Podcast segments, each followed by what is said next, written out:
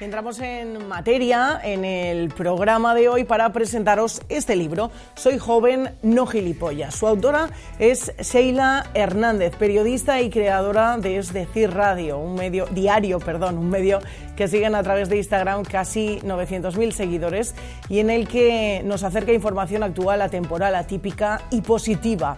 En este libro refleja los problemas de una generación en el que el bullying, la depresión, el miedo, el amor, las despedidas y las relaciones familiares están presentes. La saludamos al otro lado de la pantalla. ¿Qué tal, Sheila? Bienvenida, ¿cómo estás? Hola, muchísimas gracias por acogerme en vuestra casa.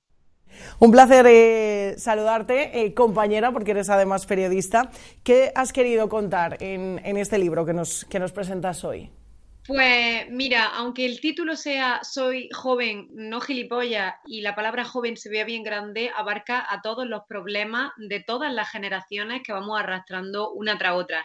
Si tuviese que quedarme con dos ideas claras, la primera es que venga de donde venga, independientemente de tus circunstancias, sean más fáciles o más difíciles, no te adaptes simplemente a ellas. Lucha, persiste, insiste, fracasa, cáete y levántate siempre. No siempre se consiguen todos los objetivos y a veces tenemos que renunciar a un montón de cosas para conseguir otras tantas, pero es muy necesario que se persista. Y lo segundo y lo más importante es que al final eh, soy una persona normal y corriente a la que se le ha dado la oportunidad de escribir quizá el libro que muchas otras personas en momentos determinados nos gustaría leer.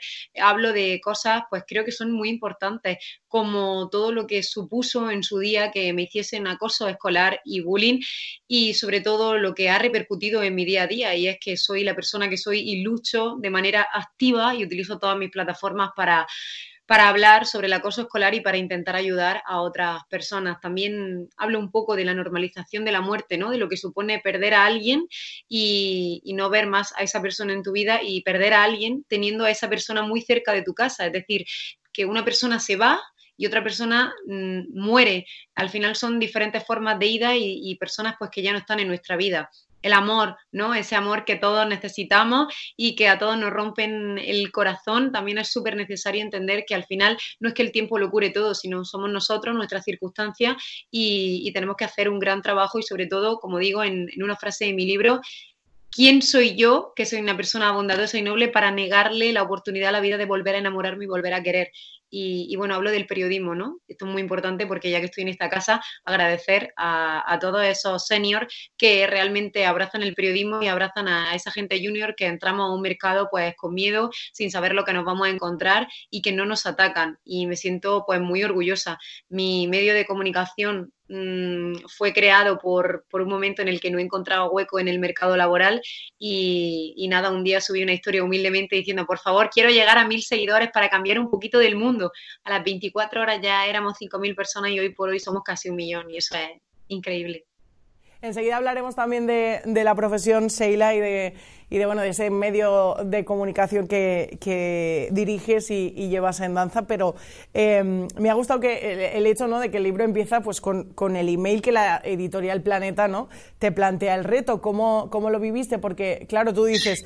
Eh, está genial decir que mi vida da para un libro, pero ojo, que cuando me lo plantean, eh, yo supongo que eh, el, el sudorcillo te, te, caería, ¿no? Por la frente. Sinceramente creía que era una broma. O sea, yo leo ese email y creo que es una broma, hasta que de repente reflexiono y digo, pero vamos a ver, esto no, no tiene pinta de mucha broma. Y ahí es cuando literalmente mmm, te viene un sentimiento de, Dios, tantas veces he dicho que quiero escribir un libro sobre mi vida y me están planteando la oportunidad de hacerlo, me dio tanto miedo, pero lo afronté con la mayor de, de las actitudes y estoy muy orgullosa del resultado. Me siento súper satisfecha de todas y cada una de las cosas que cuento en mi libro. Tú dices que lo englobarías, ¿no? Eh, un poco a toda la sociedad. Eh, ¿Te hacen, nos hacen sentir así muchas veces? Eh, al principio se ha perdido el sonido, entonces no he escuchado el, el inicio.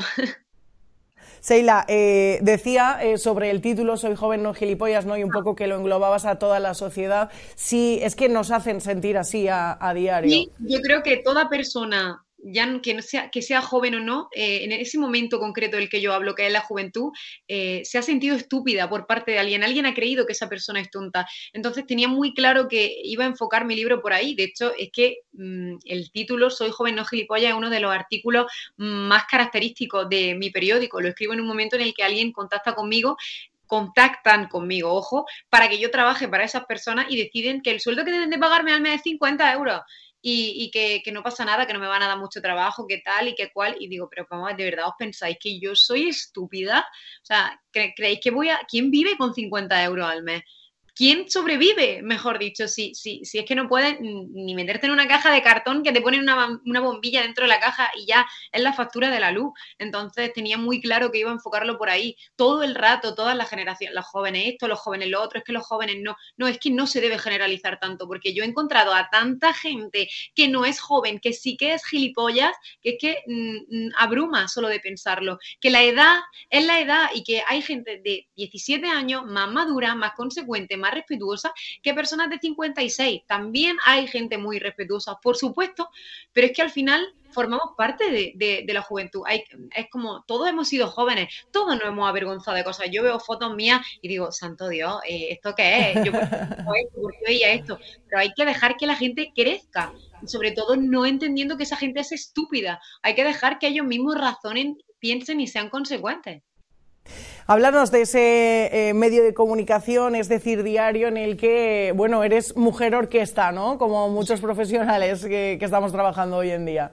Pues mira, me siento muy orgullosa de la plataforma que he creado porque creo que es todo lo que siempre he soñado y sobre todo que cuido muchísimo la, la, transparencia que siento hacia las personas que me siguen y ya no es solo la transparencia, sino entiendo y, abrazo un poco la salud mental de todas las personas. Muchas veces nos cargamos y nos saturamos de información negativa y ahí es cuando mi mente entra y dice, ya ha llegado el momento de cesar eso y empezar a mostrar pues cosas positivas, cosas que nos reconfortan. Eh, es un tipo de periodismo diferente, siempre lo digo, y sobre todo un, periodismo que prioriza la vida.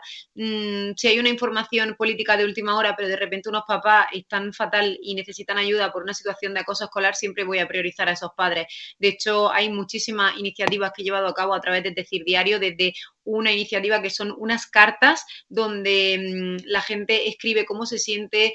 Eh, bueno, empezó siendo una carta de una persona mm, que sufría acoso, que le pedía a los Reyes Magos que por favor nunca más le acosasen y yo decidí extrapolar eso por si alguna persona necesitaba contárselo a otra y bueno, acabo escribiéndome de personas que mm, bueno, que tienen cáncer, hasta abuelitos, gente que se siente sola, se creó una cadena inmensa. Creo que vinculé a través del correo electrónico yo sola a más de mil personas y hoy por hoy me siguen llegando mensajes de personas que le han llegado muchas cartas y dicen, es que gracias a esas cartas yo soy feliz. Mi hija ha exteriorizado un sentimiento y es feliz. Mi hijo me ha dicho que sufre bullying en el colegio. No me he sentido tan sola en cada una de las quimios que he dado y al final esa es la verdadera esencia. Intentar entender a determinadas personas en momentos específicos y ayudarle a que sonríen y valoren un poco más la vida. Entonces, pues siempre digo que mi periodismo va de eso, de la vida.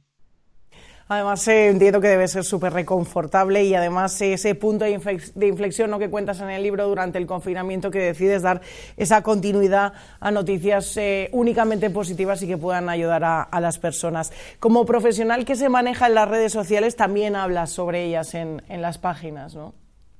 Sí, y hablo de muchas sensaciones porque las redes sociales son todo lo bonito y todo lo malo unido en uno. De hecho, digo que lo mejor y lo peor de las redes sociales son las personas y la forma que tienen de dirigirse o de comentar determinados hechos. Creo que vivimos en un momento de polarización absoluta donde digas la palabra que diga, automáticamente se te vincula o se te intenta relacionar con algo mm, hablar, mm, que tenga que ver con política. Y bueno, me ha pasado muchísimas veces una cantidad de insultos increíbles, de, de cosas que no, no recomiendo a nadie. Hace relativamente poco una seguidora eh, utilizaba una manera pasivo-agresiva, ¿no? Me decía, oye, es que si cambiase tu forma de vestir, de maquillarte, de ser, eh, aportaría más credibilidad a tu trabajo y sería más, más eficiente. Y decía, yo no tengo por qué cambiar algo tan sencillo como el color de mi camiseta para que a ti te cause más profesionalidad. O sea, ¿cuánta gente no va en traje y corbata y te está engañando? Eh, de verdad, la prenda, el hábito, bueno, el hábito no hace al monje, literal. Entonces, nada, muchas veces pienso que voy a decaer y que no voy a seguir con esto, que no, esto, esto no está hecho para mí. Soy una persona demasiado sensible y yo bastante mal eh, los comentarios tan hirientes que me realiza la gente, pero cuando creo que no puedo más, de repente llega alguien que con amor, con cariños, de forma inesperada, me dedica un bonito comentario y me anima a seguir o me ocurre cualquier circunstancia. Entonces eso es un motivo suficiente como para decir,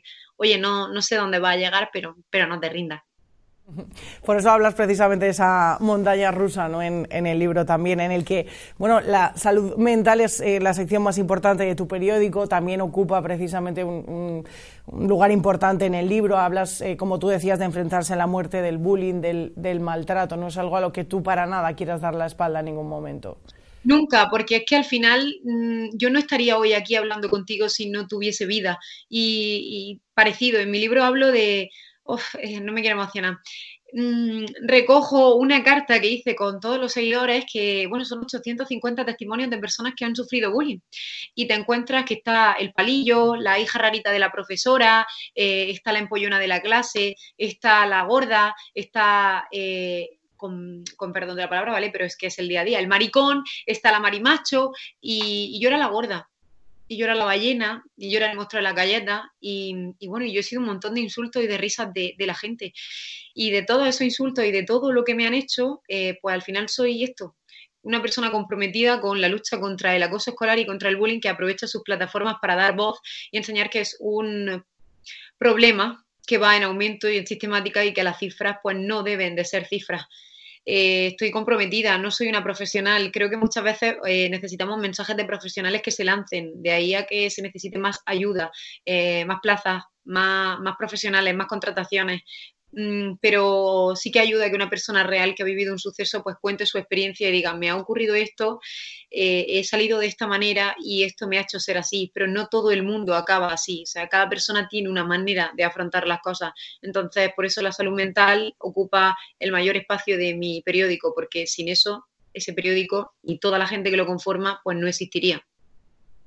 Enhorabuena, desde luego, por ese fantástico eh, trabajo que haces, por esa verdad que nos estás plasmando, aunque sea al otro lado de, la pantalla. Por último, Seila, ¿qué te dicen los que ya han tenido entre sus manos el, libro? Eh, ¿Qué estás recibiendo tú de él?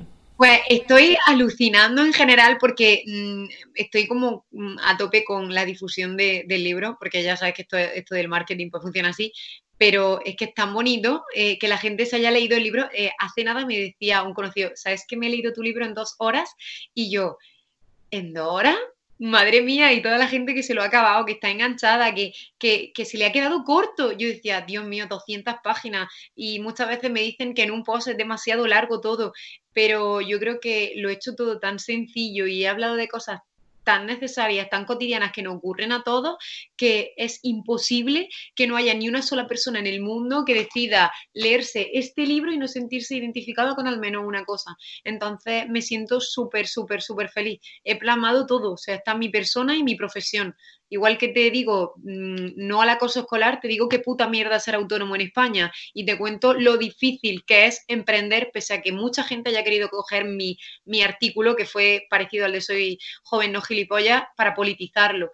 Yo simplemente lanzaba un mensaje, decía que ser autónomo en España es sumamente complicado y jodido porque nos cuesta, nos cuesta y no, no pedimos ayuda, pero unas poquitas de facilidades. Y que de repente venga alguien y coja mi mensaje y me haga tanto daño para intentar eh, manchar mi proyecto y a mí como persona, pues me duele. Y bueno, desde aquí, si me dejas terminar, agradecer a personas como tú que hacen que los juniors que somos nosotros, nos hagamos un poquito de hueco en este mundo sin creer que somos competencia o que somos personas que quieren arrebatar puestos de trabajo. Porque yo muchas veces critico una ética que no entiendo ni me representa en la profesión y me hablan algunos compañeros para decirme que, que me calle porque la vida da muchas vueltas y yo puedo acabar ahí, pero es que yo nunca voy a recurrir a ningún sitio del que reniego. Y hay que llevar, hay profesionales increíbles de los que aprendo todos los días y simplemente quiero dejarlo claro porque es súper importante eh, y creo que es la esencia, yo no sería yo si no existieses tú, porque gente como tú me ha enseñado un montón de cosas. Y seguro que en algún momento determinado yo a mis 28 años le enseño un poquito, un poquito, un cero con uno a alguien que lleva toda la vida en esto. Muchísimas gracias, Eila. Desde luego que sí, nos quedamos con, ese mensaje fantástico que nos has eh, transmitido. Ha sido un placer conocerte y, verte. Cuando vengas por Valencia ya sabes dónde estamos. por supuesto, ¿eh? que quiero ir a Valencia, convenceré a Grupo Planeta porque yo tengo que comerme una paella en Valencia y tengo que visitar esa ciudad que me tiene enamoradísima. Estás más que invitada, Sheila. Muchísimas gracias. Enhorabuena. Gracias, hasta luego.